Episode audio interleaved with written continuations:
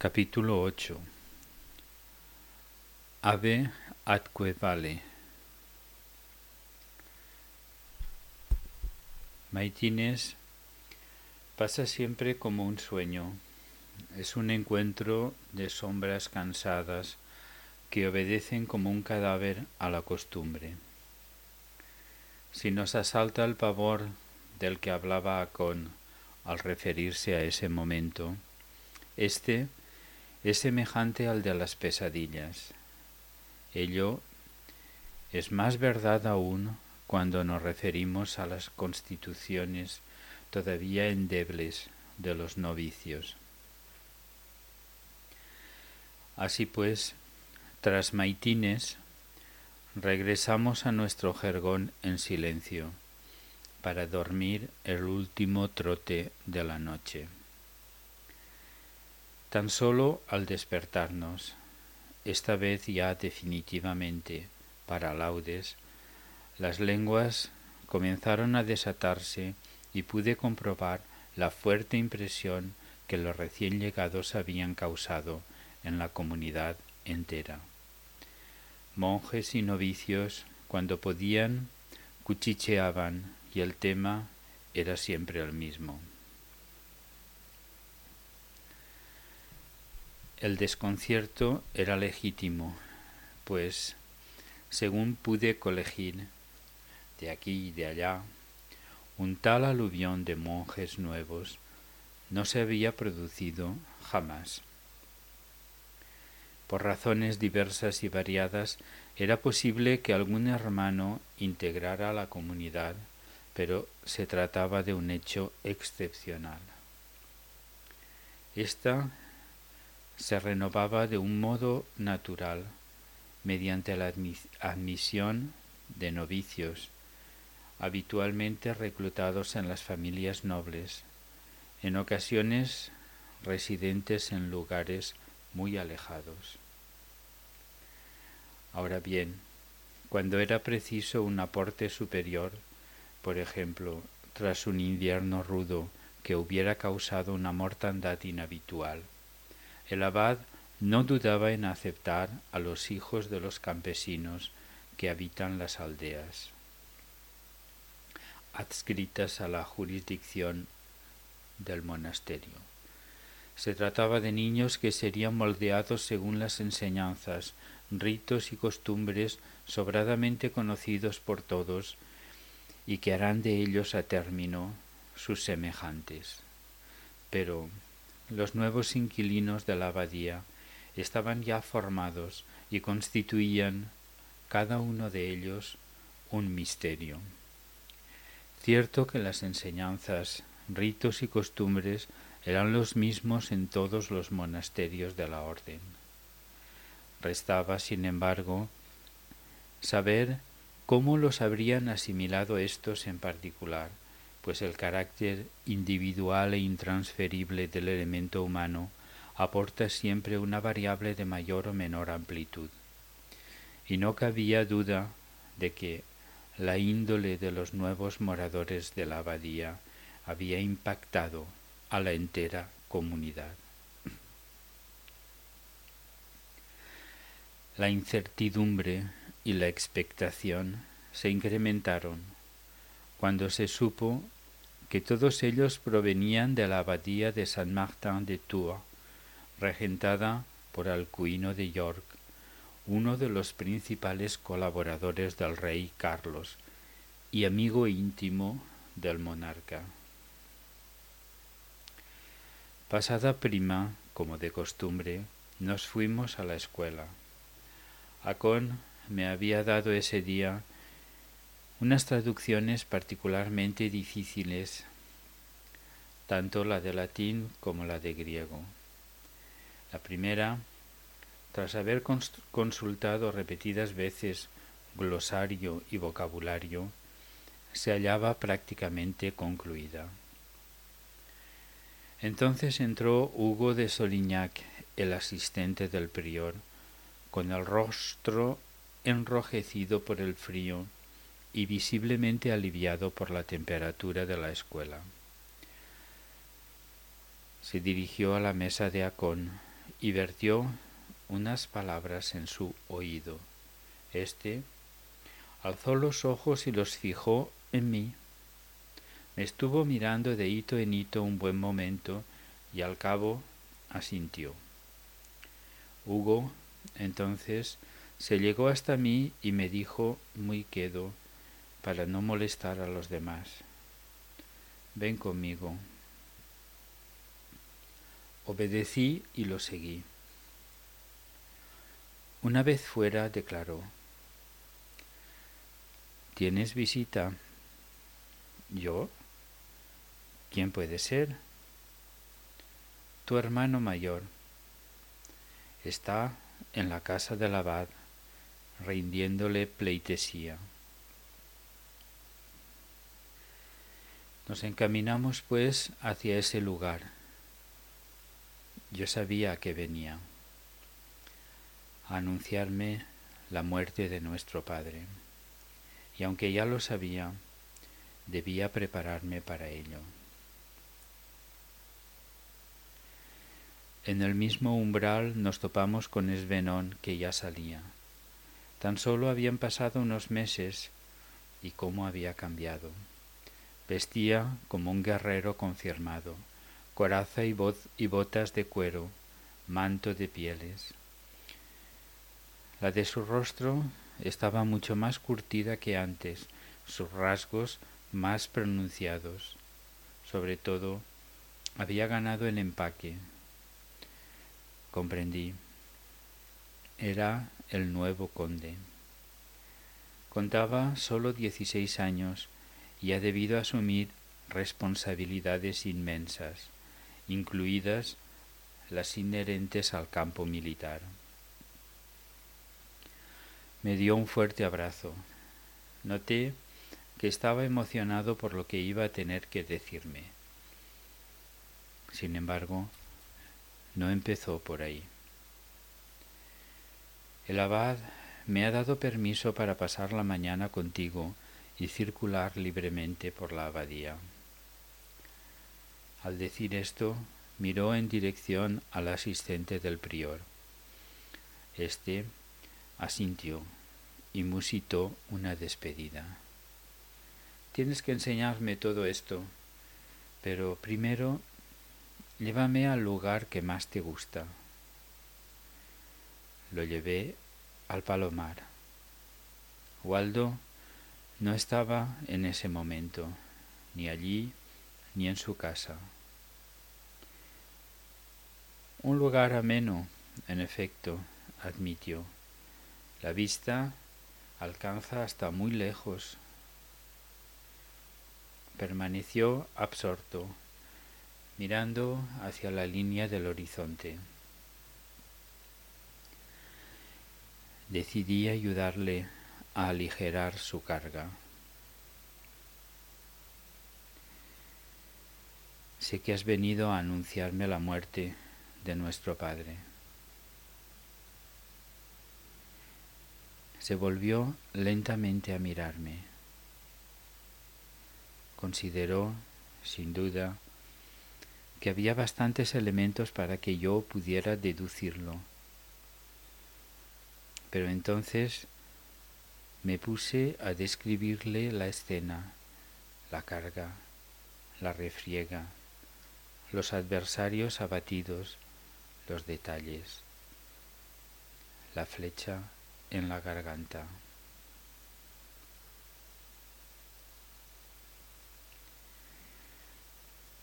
Esbenón me miraba espantado. Quien quiera que te haya contado esto, ha cabalgado rápido y sin descanso. No me lo ha contado nadie. Lo he visto. ¿Cómo? ¿Has estado tú también allí? ¿Es eso posible? Esta abadía encierra un gran secreto y durante el trayecto de la casa del abad hasta aquí he tomado la decisión de compartirlo contigo. Ahora eres el Señor más poderoso del lugar Debes saber lo que se cuece en este monasterio. Los ojos de las principales naciones del mundo están puestos en él. Le conté todo lo que sabía, sin omitir nada. Esbenón ni respiraba mientras escuchaba el relato, y al final quedó anonadado. No se le escapaban las consecuencias que se desgajaban de él y la nueva responsabilidad que le incumbía en ello. Él era, en realidad, la autoridad civil que reemplazaba al rey en su labor de custodia y protección de ese objeto maravilloso que se había convertido en una cuestión de Estado.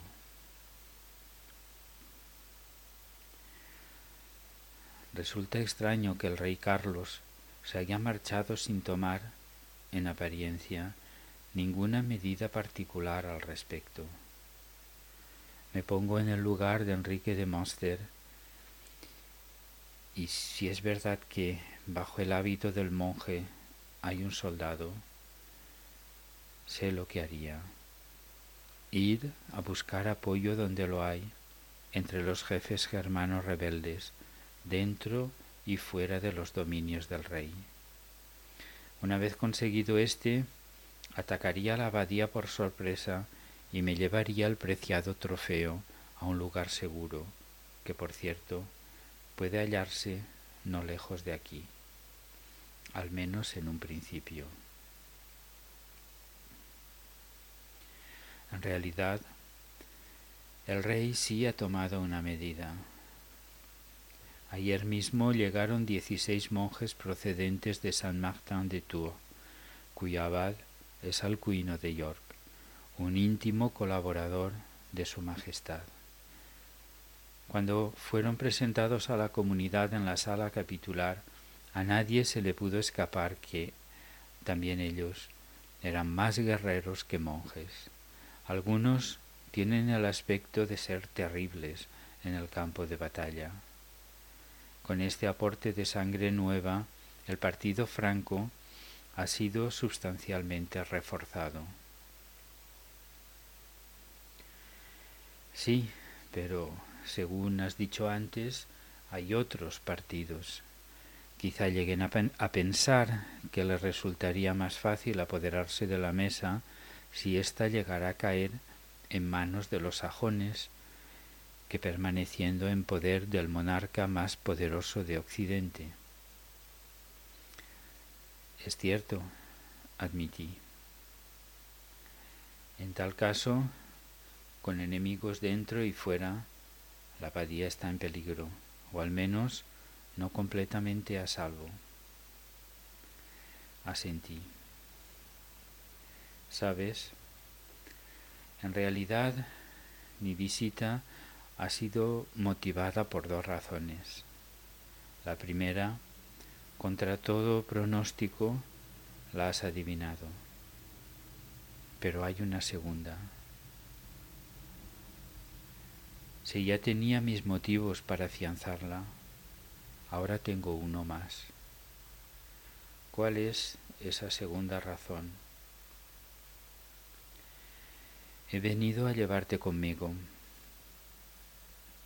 Aunque padre nunca dijo nada al respecto, estoy convencido de que era ese su propósito para cuando regresara de España. Además, en el castillo me harás mucha falta.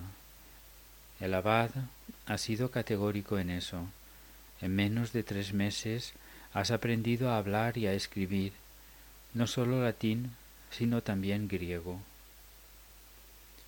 Imagínate en tres años. No me digas que prefieres esta vida a la libertad del castillo. Estoy aprendiendo mucho, Esbenón, y todavía queda muchísimo más que aprender. Con el tiempo, los conocimientos que haya adquirido aquí nos serán de gran utilidad. No te lo he dicho aún, pero estoy asombrado por todo lo que has podido madurar en tan poco tiempo. Hace nada eras un niño y ahora te expresas y razonas como un viejo. Nunca lo hubiera dicho, pero debo admitir que tu estancia aquí te ha hecho mucho bien. Sin embargo, no puedo permitir que permanezcas un día más en este lugar. Estás en peligro. Y han intentado matarte una vez. Esa gente no tiene frío en los ojos. A pesar de todo, debo permanecer, Esbenón. Además de lo dicho, está el compromiso tácito que adquirí con Ramiro. Tengo la impresión de que él albergaba la idea de que, de un modo u otro, yo sería benéfico para la mesa, o de que la mesa me había elegido para ello. Irme sería como traicionarlo.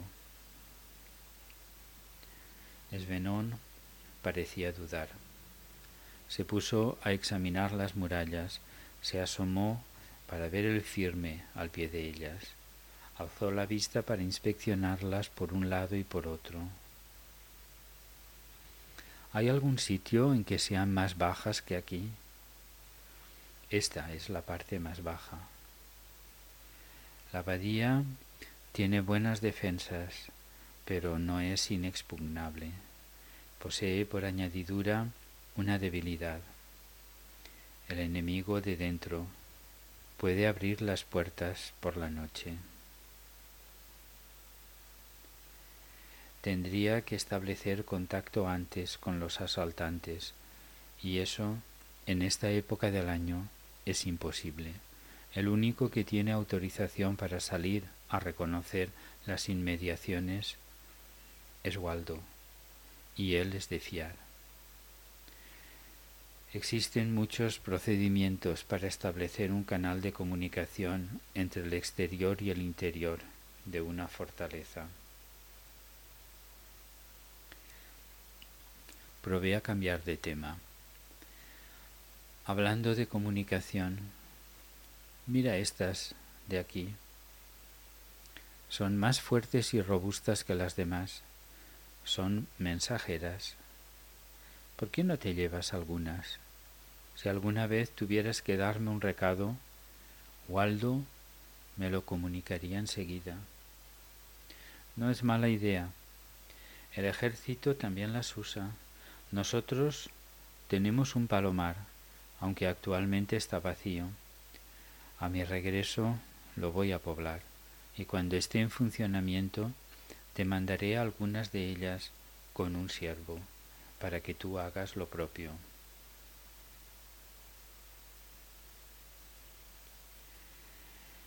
¿Es verdad que tienes posesiones en España? Las teníamos ya en vida de padre, pero tras su muerte el rey nos ha otorgado más en los nuevos terrenos conquistados a los moros. Ahora la marca hispánica llega hasta el Ebro. No solo eso, sino que con otros miembros de nuestra familia constituimos una red que posee una influencia considerable en la zona. La próxima vez que vayas, puedes llevarte algunas de ellas. He oído decir que los obispos, cuando van a Roma, las incluyen en su equipaje y desde allí envían noticias. Desde tan lejos, eso me ha asegurado Waldo. También pueden servir para enlazar las diversas posesiones españolas entre sí. Eso mismo había pensado yo. Me puse a llenar un par de jaulas con los preciosos jinetes alados. Esbenón contemplaba mi afán y mi maestría en el manejo de los animales. Cuando ya podamos intercambiarlas, lo haremos con cierta regularidad. Son como las personas, necesitan de vez, de vez en cuando ver a la familia. Además, precisan hacer ejercicio. Así lo haremos. Si alguna vez tuviera que ausentarme, dejaría a alguien encargado de ocuparse de ello. Se puso serio y me miró fijamente a los ojos. Eres joven, Bernardo, pero reconozco que tienes sobrada capacidad para tomar decisiones. ¿Es tu última palabra? ¿La de quedarme? Sí, lo es. Recogió las jaulas y nos encaminamos hacia la puerta por la que había entrado. Al vernos llegar, un monje corrió hacia las caballerizas donde reposaba el soberbio corcel de guerra de Svenón. No tardó en traerlo cogido de las riendas. Es de raza árabe, preciso, lo mejor que hay para las batallas y refriegas en que se requiere movimientos rápidos. Este era una furia, piafaba y bufaba sin parar. Svenon ató las jaulas al arzón y montó. Seguidamente dio las gracias al monje, de modo que éste interpretara que podía retirarse. Cuando lo hizo, se dirigió a mí. Estaremos en contacto y abre bien los ojos. Descuida. Aguijó y salió por la puerta, tratando de retener al caballo para que no se agitaran demasiado las jaulas.